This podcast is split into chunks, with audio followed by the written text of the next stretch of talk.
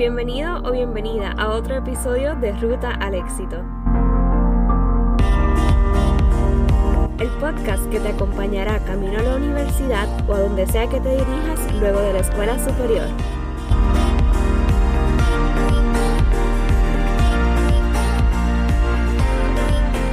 Hello, hello y welcome back a otro episodio de Ruta al Éxito. Soy Shalmarie, tu host, aquí acompañándote en ese camino a la universidad. Happy Holidays. Llegamos al mes de diciembre si estás escuchando esto cuando lanzamos este episodio. Y bueno, ya estamos llegando al final de nuestra primera temporada. La semana que viene tenemos nuestro último episodio. Pero hoy queríamos hacer algo diferente. Hoy Indra no está conmigo. Yo quería contarles un poquito de mi historia y preguntas que me han hecho de mi camino a la universidad y de mi camino a mi profesión. Yo siempre digo que en verdad todo el mundo es diferente, so uno no puede comparar los caminos, los retos que uno se va a encontrar y todo eso, pero sí por lo menos a mí me gusta escuchar historias de otras personas porque así yo puedo entender cómo alguien hizo algo, cómo alguien superó un reto, cómo alguien decidió tal cosa en su vida, todo ese tipo de cosas. Y de lo que una persona dice y otra persona dice, yo voy tomando lo que yo siento que, que me identifico y poniéndolo pues en mi propio camino.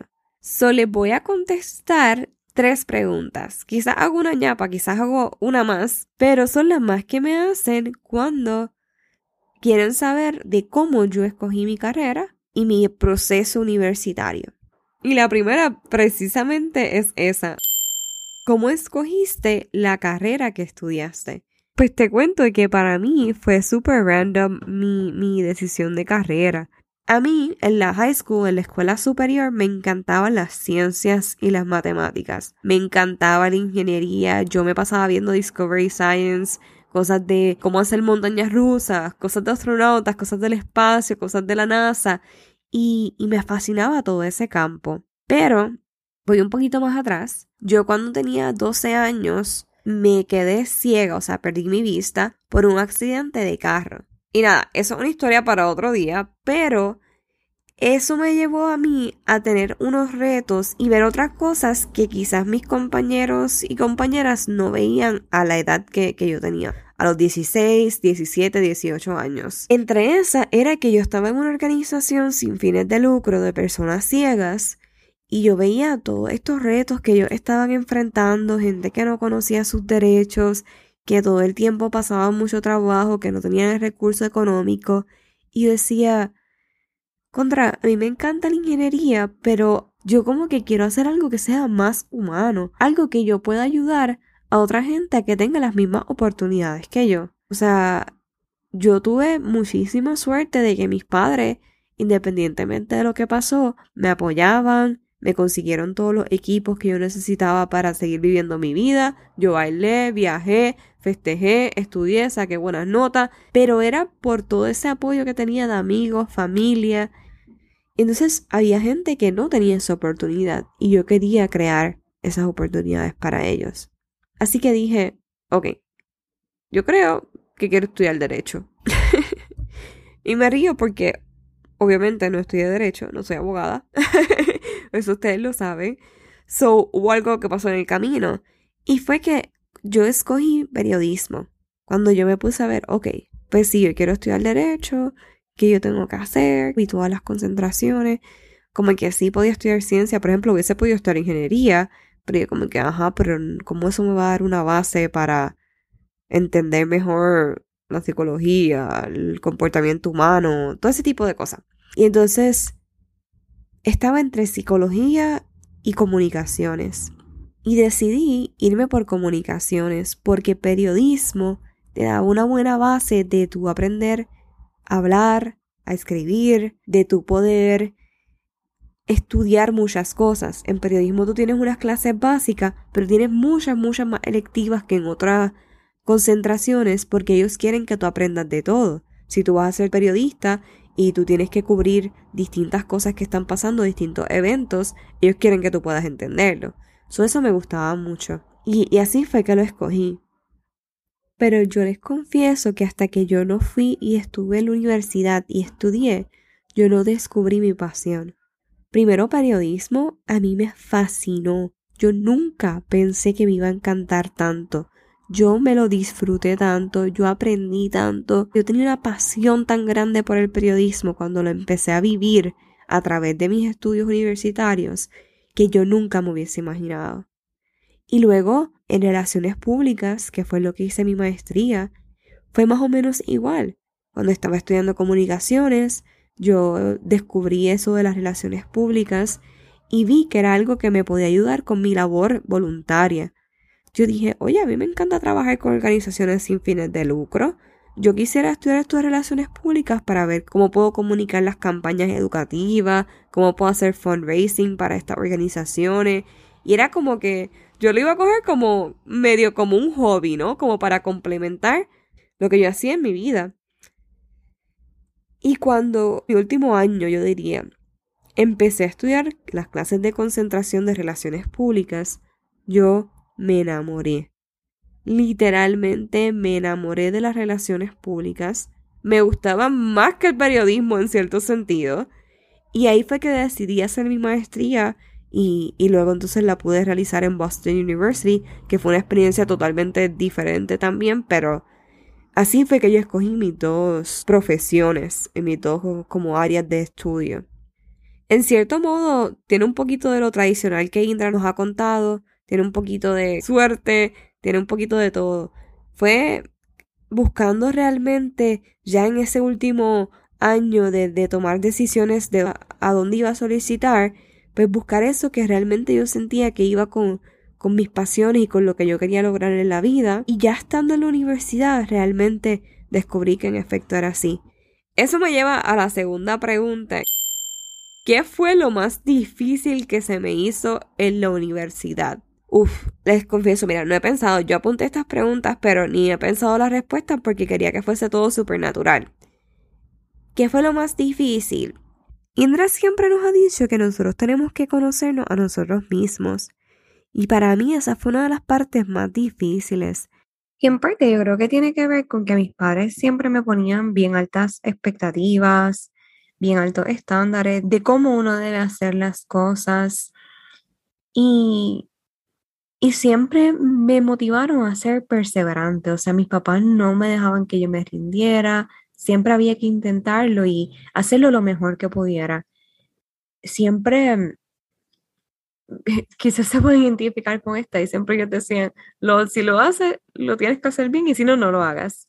Y eso para mí está súper bien, yo se los agradezco un montón porque me han hecho una persona muy profesional y muy organizada y responsable, pero para una jovencita de 13 a 18 años, yo creo que es una de las razones de por qué yo no podía identificar mis fortalezas bien porque para mí era normal, yo creía que todo el mundo era organizado, que todo el mundo era responsable, que todo el mundo sabía manejar su tiempo, que y en verdad no es así, no todo el mundo es así, no todo el mundo es perseverante. También el hecho de estar en una escuela bien competitiva en donde todo el mundo o casi todo el mundo tiene unos talentos, son buenos en algo y, y tú como que, bueno, pues nada, no soy especial, no, no es que soy mala, no, yo no, yo no pensaba que era mala o menos, ni nada por el estilo, pero era como, era eso, era normal. Sí aprendí con el tiempo que no, no es normal que todo el mundo haga las cosas bien, que todo el mundo quiera trabajar, que todo el mundo persevere, que todo el mundo solucione los problemas de formas creativas, que sean líderes. No, no es normal, ¿ok? Eh, hay mucha gente que tiene esas buenas características, pero hay muchas que no las tienen. So, eso fue lo más difícil. Y Old Habits Die Hard todavía a veces se me hace difícil. Ahora, me gusta, me gusta esta otra pregunta, así que la voy a hacer. Y creo que le puedo dar tres tips, tres puntitos de cosas importantes que, que aprendí. La última pregunta que voy a contestar es, ¿qué hubieses hecho diferente o qué cambiarías? La primera definitivamente que me vino a la mente cuando vi esta pregunta fue hacer más internados. Gente, full, full, full, full, full, haz toda la práctica, todos los internados, todas las experiencias que tú puedas tener en el área de tu profesión. de lo que estás estudiando o algo parecido, aprovechalas. Aparte de que ahora te piden mil años de experiencia saliendo de la universidad, es una forma en que tú puedes ver si lo que estás estudiando te gusta y ver qué áreas dentro de esa industria que a lo mejor tú no conoces te pueden servir de enfoque, en que te puedas especializar, todos esos detallitos que no se aprenden en la universidad. La teoría es algo y a veces no tan como que prácticas hipotéticas, pero cuando va a la realidad es que uno aprende un montón de cosas y uno como que entiende muchas cosas. El punto número dos que cambiaría es que haría más conexiones con mis profesores. Eso es algo que yo hice en la maestría, pero fue porque justo lo aprendí en el bachillerato. Yo no era muy buena comunicándome con los profesores fuera del salón de clase. Sí lo hacía de una forma así como que bien profesional, pues para, para asuntos que me hiciera falta entender algo o alguna situación, pero nada extraordinario. Y después entendí que en verdad los profesores no son como los maestros. En el caso de los profesores, yo lo veo como que tú puedes crear estas relaciones profesionales, de colegas, que en el futuro cuando tú te gradúes, eso es lo que esos profesores son gente con la que tú puedes conectar en tu industria, gente que sabe un montón sobre lo que tú estás estudiando, sobre el campo en que tú vas a trabajar.